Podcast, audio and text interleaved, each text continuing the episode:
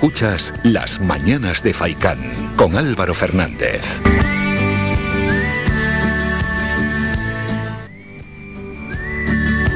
Atrás queda ya la Feria en Norte, esa feria empresarial organizada por la Mancomunidad de Ayuntamientos del Norte de Gran Canaria y no solo eh, la feria que se desarrolló en el Parque de la Quinta, allí en Galdar, durante el viernes, sábado y domingo, donde había decenas y decenas de puestos de stands que, entre otras cosas, algunos vendían productos y otros asesoraban y bueno, y también vendían sus productos. Hubo otro tipo de acciones y de iniciativas.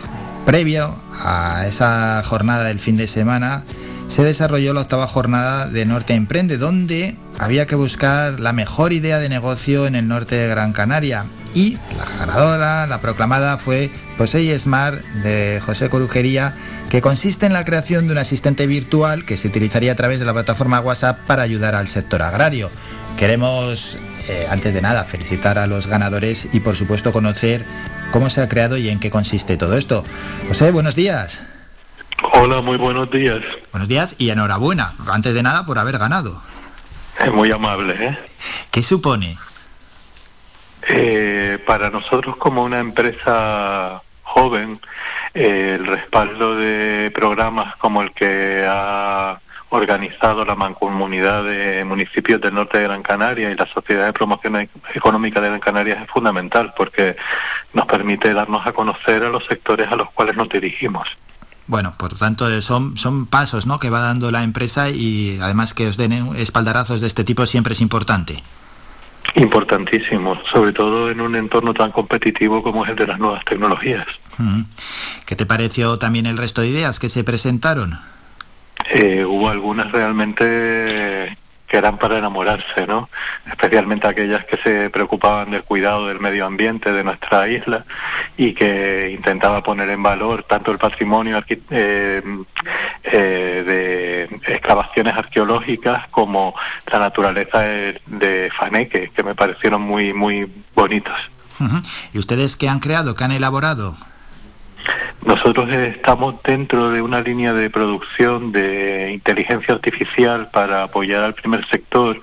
Hemos presentado una idea para el desarrollo de una aplicación eh, que sirva para los agricultores y las agricultoras que cuando plantean proyectos para el POSEI que es como si tuvieran un semáforo que les dijera, pues tienes un 65% de oportunidades de, conseguirlo y algunas ideas para mejorar y subir en su posicionamiento en el momento de pedir las subvenciones.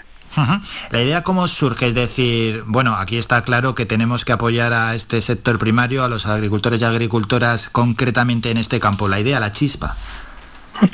Eh, siempre intentar ver cómo hacer eficiente el dinero público que se aporta, sobre todo desde Europa, y intentar más en esta época en la cual estamos viviendo, hacer una apuesta fuerte por la digitalización del sector primario, porque los efectos eh, económicos eh, para los agricultores y agricultoras en cuanto a la reducción de, de, insumos, pues es muy importante, pero también tenemos que tener en cuenta que las nuevas tecnologías están permitiendo proteger mucho más los ecosistemas, al utilizar menos fitosanitarios, al hacer más eficiente el agua, no sé, son, esa fue la idea fundamental, realmente intentar ayudar al sector, pero también en el momento en el que estamos viviendo, apoyar al medio ambiente.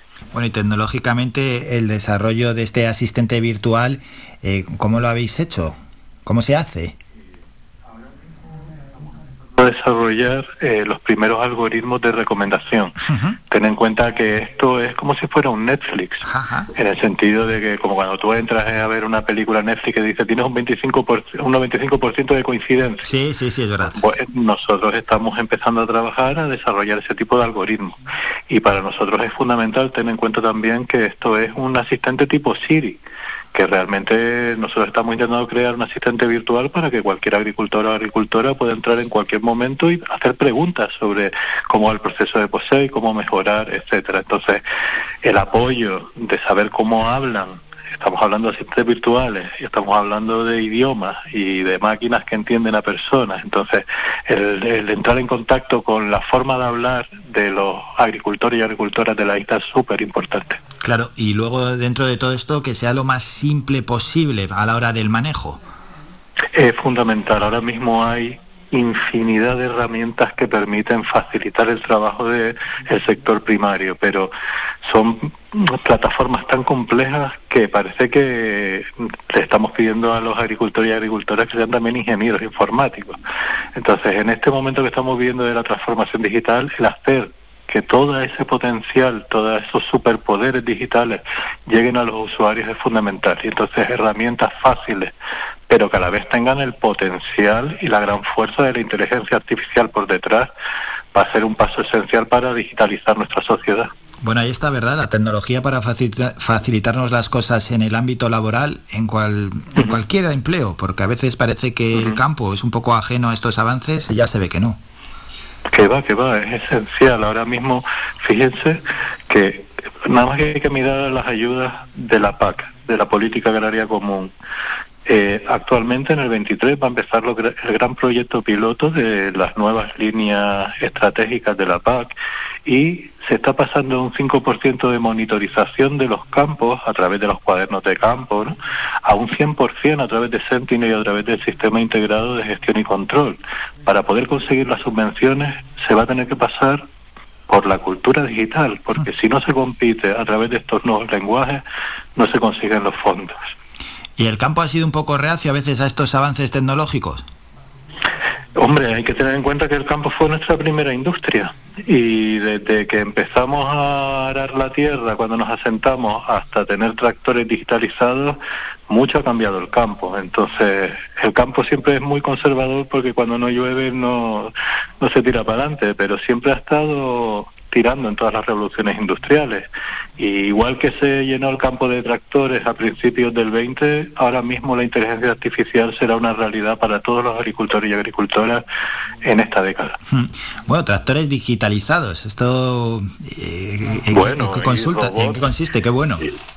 y robots, bueno, cualquier agricultor que se quiera dar una vuelta por cualquier eh, eh, feria de digitalización podría pensar que está en el futuro, pero son cosas que ya están en el presente y que la gente está utilizando. Hay pequeños robots pequeñísimos que van por debajo de, las, de los matos y encuentran con la visión artificial una plaga y son capaces de echar un chorrito mínimo que afecta directamente en el punto de la plaga y todavía nosotros estamos echando como si estuviéramos en la época del DDT, estamos echando a manta fitosanitarios Que, que, que, están acabando con nuestra propia forma de vida, ¿no? Entonces, en robotización, en Internet de las Cosas, en inteligencia artificial, en drones, en visión artificial, ahora mismo hay muchísimo a disposición de todo el sector primario.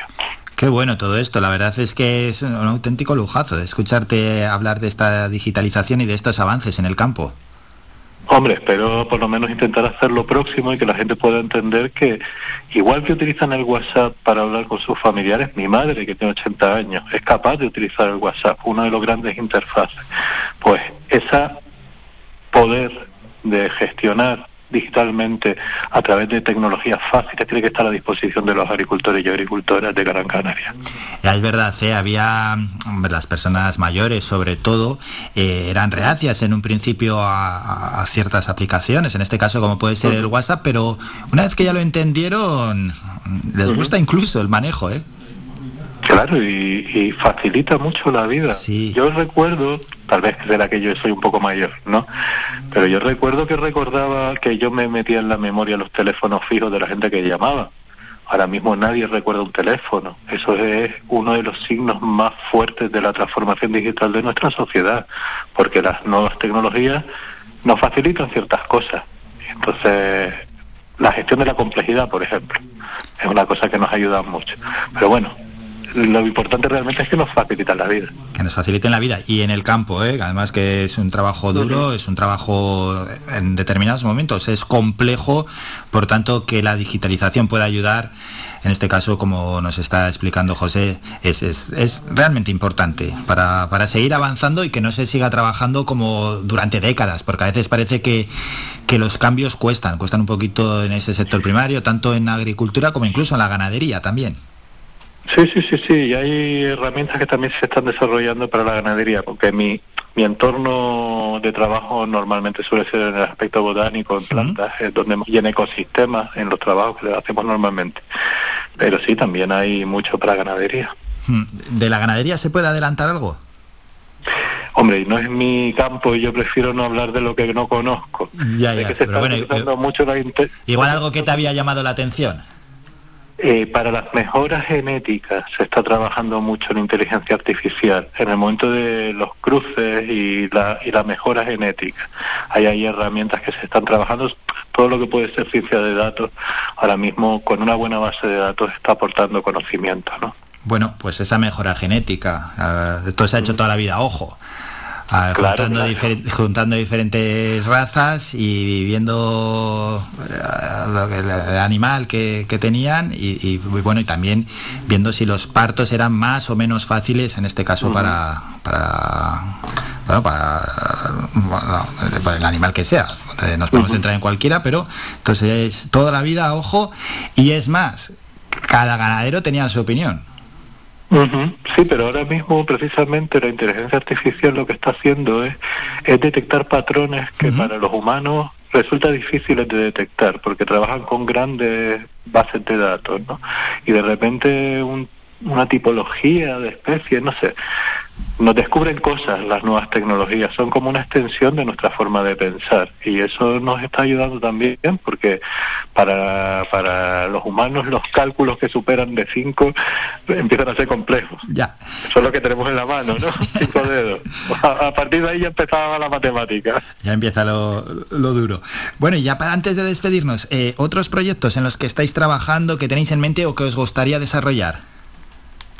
Bueno, lo primero es escalar este algoritmo que estamos desarrollando para el POSEI, intentar escalarlo a nivel de, la política agraria común. Creemos que podemos ayudar mucho también a, en un mercado tan competitivo como es el de las ayudas PAC.